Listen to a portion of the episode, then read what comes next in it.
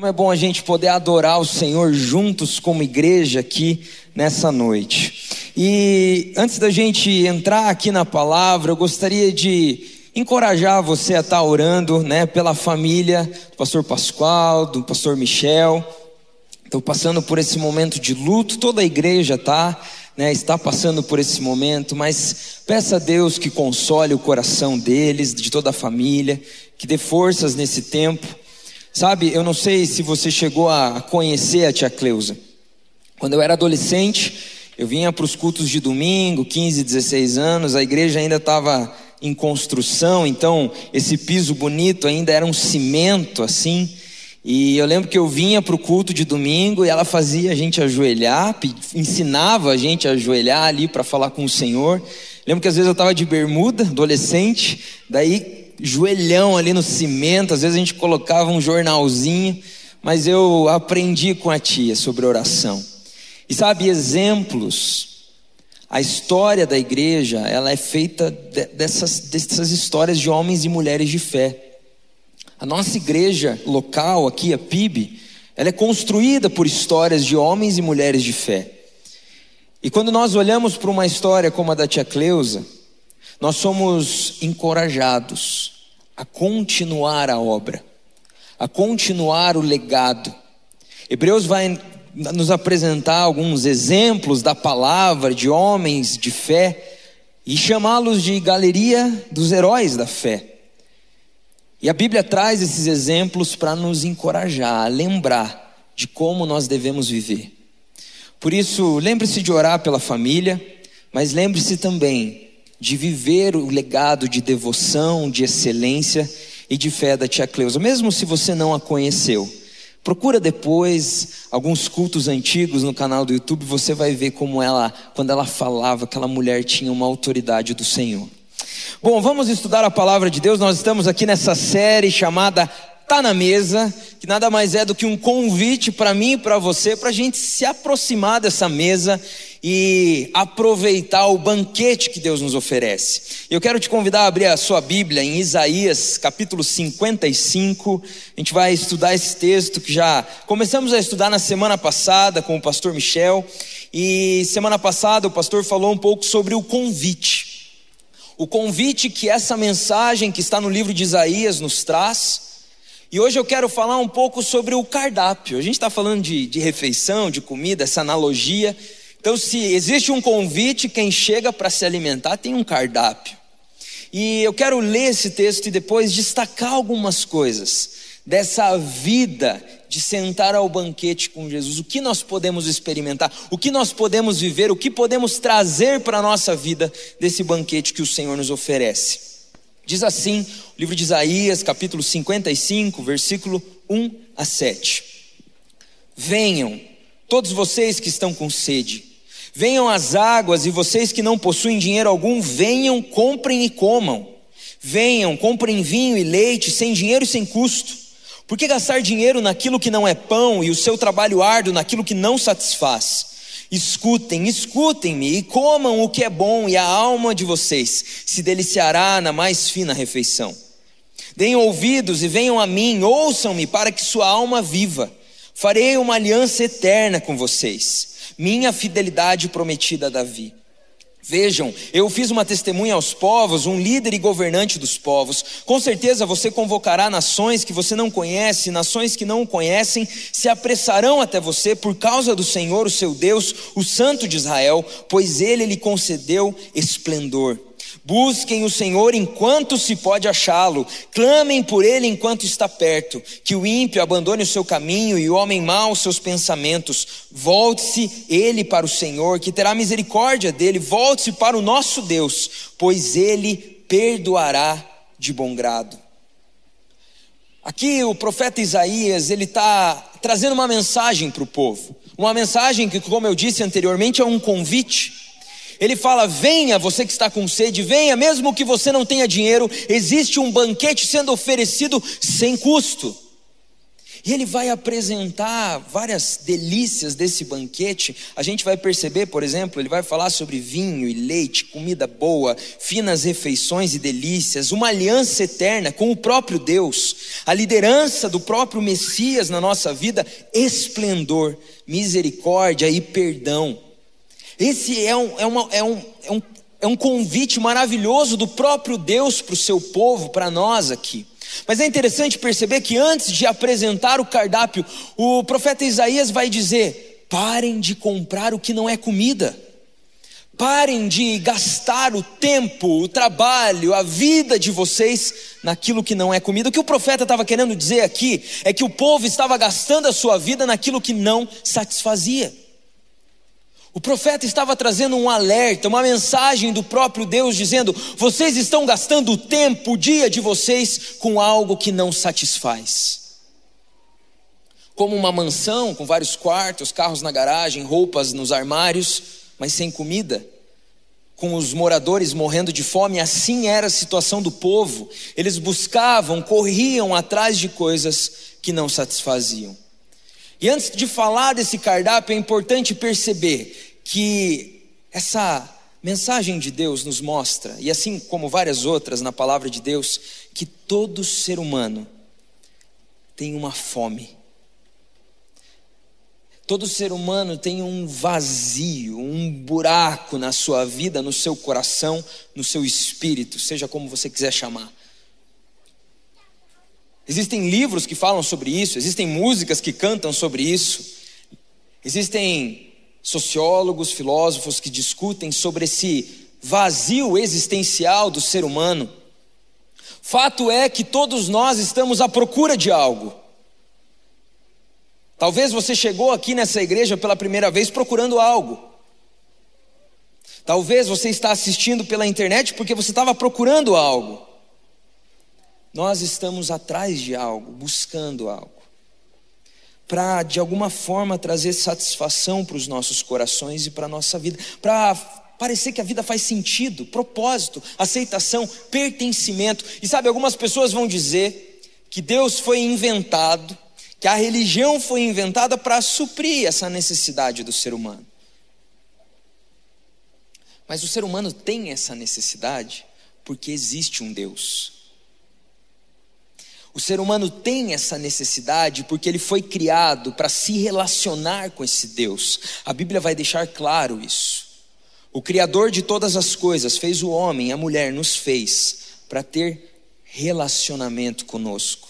Isso foi algo muito difícil de eu entender quando eu comecei a entender o Evangelho, que o próprio Deus se importava, se interessava com a minha vida, mas é isso que a palavra de Deus vai nos mostrar Deus não criou as coisas e deixou elas funcionando. A gente vê isso no livro de Gênesis, com o próprio Deus passeando no jardim com o primeiro homem e a primeira mulher. Deus quer se relacionar contigo. Você pode ser amigo de Deus, mas o que a Bíblia diz? Que por conta da nossa rebeldia, da vontade de fazer as coisas do nosso jeito, de virarmos as costas para o nosso Criador, nós nos tornamos inimigos de Deus. A Bíblia diz que todo homem pecou e está afastado da glória de Deus. Toda mulher também, tá? Que fique claro que é todo homem e mulher. Todos. E qual é o salário do pecado, o resultado do pecado? A morte. Então esse vazio nada mais é do que a, não estamos vivendo o, o porquê fomos criados. E esse vazio vai continuar, eu preciso te dizer, essa fome, essa barriga roncando espiritual vai continuar enquanto você não encontrar o seu Criador e se relacionar com Ele. Nada vai matar essa fome. Nada vai saciar, nada vai tapar o buraco do seu coração. Apenas esse relacionamento com o Deus Todo-Poderoso. E quando a gente olha para esse cardápio que Isaías vai nos apresentar, a gente percebe que ele nos oferece satisfação completa. É isso que Deus está nos chamando a provar, sermos satisfeitos, completos. O problema é que muitas vezes nós não sabemos e nem percebemos que estamos com fome. Existem muitas pessoas hoje que estão caminhando famintas. mas a última coisa que pensam é que precisam de Deus. Por quê? Porque são oferecidas várias outras alternativas: dinheiro, chegar em algumas posições, relacionamento, sexo, pornografia, vícios, coisas que anestesiam, que trazem paz para a mente. Mas essas coisas não saciam um coração que precisa de Deus. A satisfação completa só é encontrada quando nós nos sentamos à mesa, aceitando o convite do próprio Deus. E sabe quem nos convida? Jesus vindo à terra, morrendo numa cruz. Esse é o convite com seu nome nessa noite, te convidando a chegar perto. Com o que você está gastando a sua vida, o seu tempo? Com coisas que não saciam, assim como o povo naquela época? Será que você, mesmo vindo à igreja todo sábado, todo domingo, participando de célula, você ainda está à procura de algo para satisfazer o seu coração? Quero te dizer, é Jesus. E o que Deus nos oferece então nesse banquete, pastor? O que, que a gente pode provar? O que, que, que, que muda na minha vida quando eu passo então a me relacionar com esse Deus? Bom, a primeira coisa que você recebe é Ele próprio. Deus é o maior presente, Deus é o melhor banquete. Se relacionar com Deus é o que você precisa, é nele, na presença dele, que você encontra o que precisa. É o Deus conosco, é o pão do céu. O próprio Jesus afirma isso no Evangelho de João: Eu sou o pão. Ou seja, o próprio Deus é o maior presente que você pode desfrutar, a presença dEle, ouvi-lo como a gente exercitou aqui, ouvir a voz de Deus, direção. Deus nos dá direção. Quantas vezes nos sentimos perdidos nessa vida? Não sabemos para qual caminho ir, que decisão tomar, às vezes estamos presos e com a presença de Deus nós temos direção. A Bíblia diz que o Espírito Santo dele habita no nosso coração, o próprio Deus habitando em nós e nos dá direção, nos dá propósito. A gente entende porque afinal de contas a gente existe. Eu não estou falando sobre algo que você faz, mas quem você se torna. Às vezes propósito a gente pensa, ai, o que eu vou fazer? Qual é a minha profissão? Propósito tem a ver com a maneira que você vive. Consolo.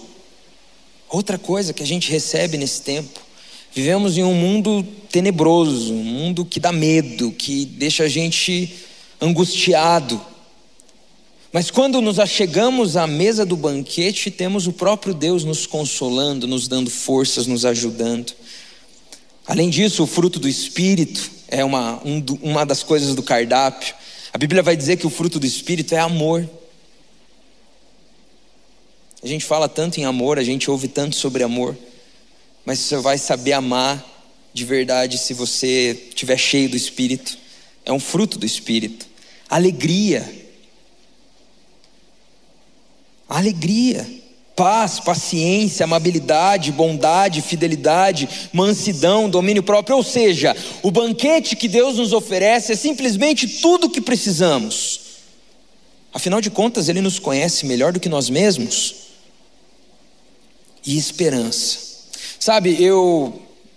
Não tem como, eu posso ficar aqui por horas falando sobre o banquete, sobre as coisas que Deus nos oferece, mas a única maneira de você entender é experimentando, a única maneira de você entender é, é se achegando, é sentando na mesa, é provando, é colocando no prato, é sentindo o cheiro. Eu me lembro quando eu tinha 15 anos de idade, que foi quando eu ouvi o convite do banquete. Eu era adolescente, estava ali estudando, tendo meus, meus, meus amigos e só que eu sentia dentro de mim um vazio assim. Mesmo com 15 anos, eu comecei a ficar meio para baixo. Eu pensava sobre mim e eu não conseguia ter uma boa perspectiva sobre como seria a minha vida. Então eu achava que se eu tivesse um emprego, se tivesse amigos, se eu me casasse, ia ser tudo mais ou menos. Eu não tinha esperança. E eu me lembro que às vezes eu deitava, eu lembro claramente de uma vez que eu dei, uma ou duas vezes que eu deitei para dormir e eu ficava pensando, o que que vem depois daqui? O que que acontece depois que acaba a vida, depois que a gente morre? E aquilo me dava uma angústia, um medo, um aperto. Um tempo depois, fiz uma viagem com uma prima minha e E naquela viagem ela começou a conversar comigo e ela começou a falar sobre um vazio que ela sentia. E daí eu comecei a me identificar e ela foi contando e eu quieto assim. E de repente eu entendi que ela tinha vivido a mesma coisa que eu, mas daí ela me apresentou o convite. Ela falou: Eric, eu entreguei a minha vida para Jesus. E hoje, quando eu entro no meu quarto, quando eu falo com Ele, hoje, quando eu lembro que Ele me ama, quando eu lembro dos planos dele para mim, isso me enche de alegria, isso me deu propósito, isso matou a minha fome. E sabe, naquela noite eu senti pela primeira vez a presença de Deus naquele carro. Ou o cheiro do banquete, né? E eu lembro que eu não parava de chorar, e eu ali chorando, chorando, e ela falou: Você quer entregar sua vida para Jesus? E eu disse sim. E sabe, nesses 16 anos que eu caminho com Jesus, costumo dizer para os pré-adolescentes, para os quais eu prego, que eu nunca me arrependi, nem um minuto sequer, de ter entregue a minha vida para Jesus, porque eu nunca mais tive aquele vazio no meu coração de novo.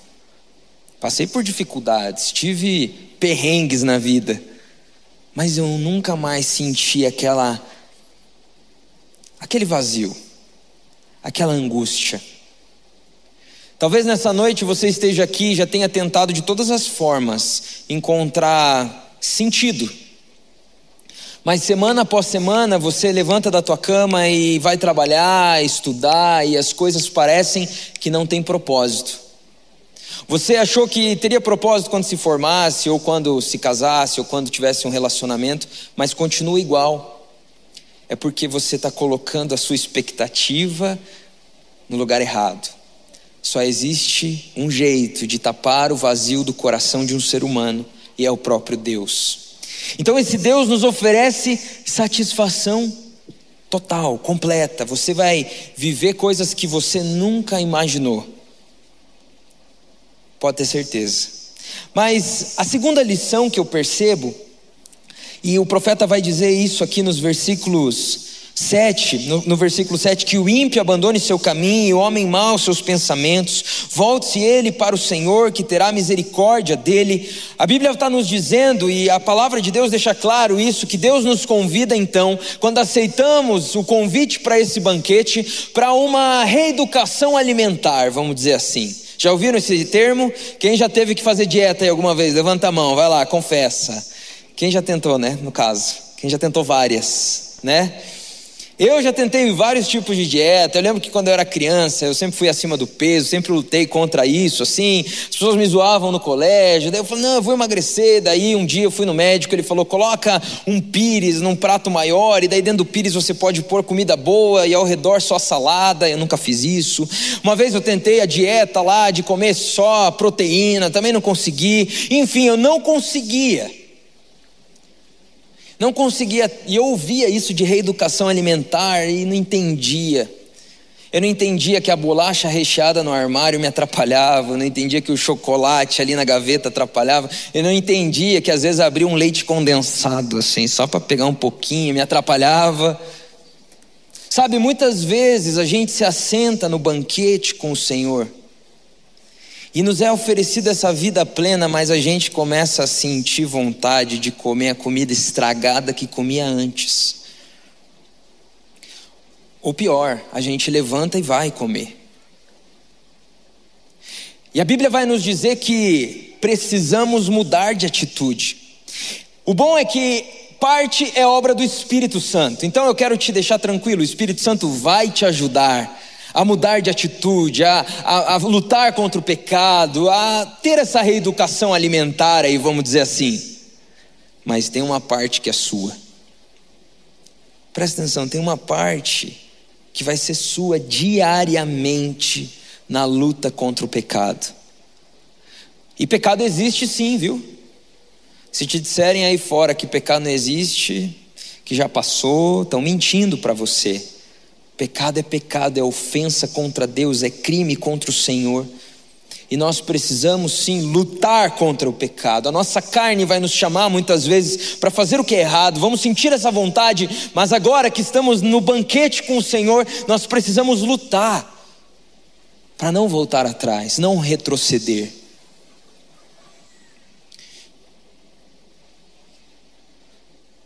O Senhor nos chamou para termos uma vida melhor, mas às vezes nós não nos empenhamos em readaptar o paladar. Esse processo chamado santificação é um processo diário nas nossas vidas. Se você entregou a sua vida para Jesus em um dos nossos cultos, eu quero te dizer que você tem que buscar diariamente ser parecido com Jesus e deixar, abandonar aquilo que o desagrada. Eu acho interessante que o autor, pastor John Piper, vai falar sobre o porquê nós temos tanta dificuldade em abandonar e eu acho interessante que ele vai dizer: nós nos acomodamos com o lar, uma família, alguns amigos, o emprego, televisão, forno de micro-ondas, às vezes um jantar no restaurante, férias uma vez por ano e talvez um computador novo. Nós nos acostumamos a esses prazeres pobres e passageiros, de modo que a nossa capacidade de se alegrar encolheu. John Piper está falando que a gente está tão acostumado com os prazeres desse mundo e a gente acha que isso é prazer, isso é alegria que nos oferecem por aí, que as coisas de Deus parecem muito distantes. Você vem no culto, o pastor fala da presença de Deus, fala do avivamento, fala de oração, mas para você aquilo ainda parece muito distante. Não dá água na boca, não dá vontade. Mas é porque a gente está anestesiado, acostumado, acomodado o dia inteiro no celular não vai fazer você sentir mais vontade de orar. O dia inteiro pensando no teu dinheiro que está lá rendendo e como que vai ser, e, e pensando aqui nessa terra não vai te fazer olhar para o céu e lembrar do Senhor. O dia inteiro pensando em como você vai conseguir o que você planejou, não vai te fazer buscar o que Deus tem para você, está entendendo? Nós precisamos de reeducação alimentar. Nós precisamos sentir fome das coisas de Deus. Mudar o cardápio, a dieta. Vir faminto para o culto, mas todos os dias se alimentar na presença de Deus. De nada adianta a gente vir se reunir num, num, sábado aqui, você receber um pouco de alimento, eu também, mas o resto da semana a gente se esquecer disso e se alimentar de comida estragada, porque se você não está comendo bo comida boa, você vai comer comida estragada. A cultura, o que dizem que é bom, as influências, o que a gente ouve, assiste, lê. Nós precisamos nos alimentar diariamente. Você precisa, eu preciso para crescermos. Só tem saúde quem se alimenta, se alimenta bem. Só cresce quem se alimenta, quem se alimenta bem. Se você está há anos aqui na igreja e continua na mesma, nas mesmas quedas, lutas, comodismos, nunca se dispôs a servir, nunca se dispôs a servir o próximo, no ministério, dar um discipulado, liderar uma célula, meu irmão, você precisa se alimentar para crescer, para viver algo novo na sua vida. Deus nos oferece um banquete e nós precisamos amar e ter fome desse banquete e deixar de lado aquilo que nós estávamos acostumados a comer. Eu gosto muito de uma frase, uma citação do C.S. Lewis. Ele vai dizer: Somos criaturas divididas, correndo atrás de álcool, sexo e ambições, desprezando a alegria infinita que nos é oferecida, como uma criança ignorante que prefere continuar fazendo seus bolinhos de areia na rua, porque não consegue imaginar o que significa um convite para passar as férias na praia. Quando a gente gasta a nossa vida se esquecendo das coisas de Deus, é como essa criança que está desperdiçando algo muito maior e muito melhor. Eu quero te dizer, Deus tem mais para a sua vida do que ficar correndo atrás de relacionamentos. Deus tem mais para a sua vida do que toda noite ir para pornografia. Deus tem mais para a sua vida do que ficar pensando apenas em dinheiro e em promoção. Deus tem propósito, tem banquete para a sua vida, tem comida deliciosa, fresca, vida plena mas você precisa abandonar os seus velhos apetites. E para abandonar, o primeiro passo é reconhecê-los, confessá-los e buscar o Senhor. Fazer algo prático. O que, que você faz para mudar? O que, que você faz para abandonar os seus, o seu velho homem? Continua fazendo as mesmas coisas, andando com as mesmas pessoas, indo nos mesmos lugares? Nunca vai mudar. Lembro de uma vez que eu estava aconselhando um menino que estava numa luta na sexualidade, pornografia. Ele estava contando, pastor, um dia eu estava em casa e estava sendo tentado pelos meus pensamentos, sozinho, e falei: não quero, eu quero ser santo, eu quero buscar Jesus, eu quero melhorar nisso. Eu peguei a chave, abri a porta e saí andando. Daí ele disse que andou tanto que quando ele percebeu, eu estava muito longe ter que pegar um Uber para voltar. Eu falei: nossa, cara, eu estava mas sabe, isso me deixou feliz. Eu falei para ele, cara, isso mostra que você está com fome de Deus, você está com fome de santidade, você entendeu, cara. E sabe, nós precisamos fazer algo prático, se nós realmente queremos mudar. Você quer ser um pai melhor, um marido melhor, uma esposa, uma mãe, um filho, um irmão, um profissional, um estudante melhor? O que, que você vai fazer? Do jeito que está, não está funcionando, certo? Quais são os ajustes? O que, que Deus vai falar contigo? Como você vai melhorar? Como você vai buscar a presença de Deus, se alimentar e ser cheio do Espírito? Que horas vai ser o devocional? Que horas vai ser o tempo de oração? Que horas vai ser o tempo aqui no turno de oração? Algo prático. A vida é isso, é planejar e fazer algo para isso. Como que a gente pode então passar por essa reeducação ou essa santificação. Tendo fome das coisas de Deus, pedindo a Deus que nos dê fome das coisas dele, da presença dele, lendo a Bíblia, não só no culto, mas estudando a Bíblia na sua casa com devoção, abrindo o coração e falando: Jesus, fala comigo através da tua palavra. Oração de verdade, todos os dias, abrir o coração, rasgar a sua vida diante de Deus. Isso é oração, como a gente ouviu aqui, é ouvir o que Deus tem para você. Jejum. O jejum é uma forma de nós matarmos a carne, estarmos sensíveis ao que Deus tem para nós. O serviço na igreja também é uma forma de nos enchermos. O sermão do monte é um bom exemplo também. Estude o sermão do monte. Qual é a dieta do cristão, daquele que segue a Jesus? Eu quero te dizer, Deus tem algo novo para a sua vida, para a minha, mas a gente precisa ajustar, a gente precisa mudar e amadurecer. Agora, além dessa satisfação para essa fome que temos que nos é oferecida, através do banquete que Deus nos dá, Além dessa reeducação alimentar que eu e você precisamos passar, nós também, nós também precisamos entender a nossa responsabilidade com esse banquete. Nós precisamos entender que tem pessoas ao nosso redor que precisam ouvir sobre Jesus, que estão famintas Pessoas talvez da sua família, do seu trabalho, do seu círculo de relacionamento, que estão correndo atrás de coisas para satisfazer a sua vida e você está percebendo. E você tem a resposta, você tem o convite. É tempo de nós, todos nós aqui, nos levantarmos como agentes de Jesus, agentes do reino, que anunciam o reino de Deus que chegou através de Jesus, que falam: venha, eu descobri onde tem comida. Venha, cara, não vai por aí, eu já fui, não é aí o caminho. Tem amigos teus assim na faculdade? Tem amigos teus assim, primos, talvez o seu irmão. Deus vai te usar. Deus vai te usar para mostrar para essas pessoas que tem um banquete para elas. Eu acho tão bonito que em Apocalipse Jesus vai dizer para uma das igrejas que recebem aquelas cartas que estão ali descritas, ele vai dizer: Eis que estou à porta e bato.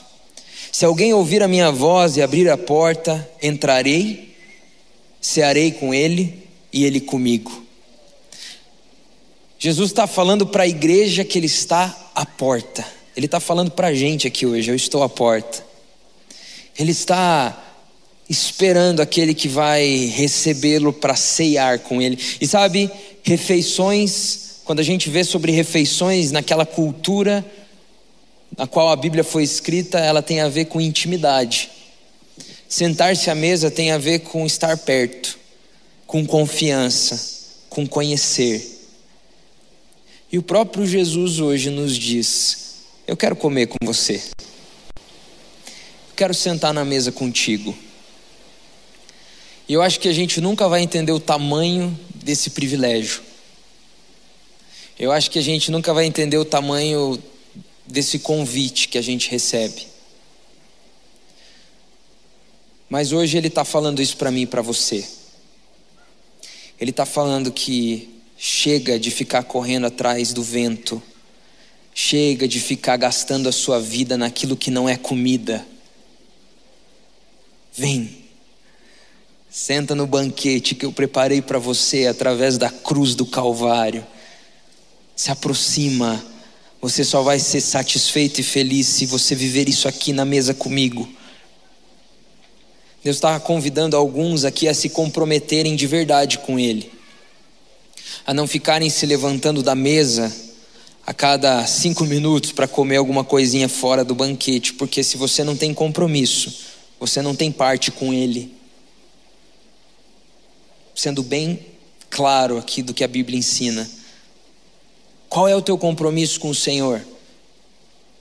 É só um momento aqui no, na igreja por semana? Ou é uma vida entregue? E talvez Deus esteja falando com alguns aqui também sobre pessoas próximas que precisam receber o convite para o banquete. E eu quero te desafiar a orar por essas pessoas nessa semana, porque se Deus te trouxe o nome de alguém trouxe alguém à sua mente, é porque Ele está falando contigo. Quem que está precisando? Quem que está faminto ao seu redor? Eu quero orar nessa noite por, por você, por mim, a gente buscar a Deus aqui juntos. Porque quando a gente fala que está na mesa, a gente tem que entender que esse é um convite diário e é um convite maravilhoso.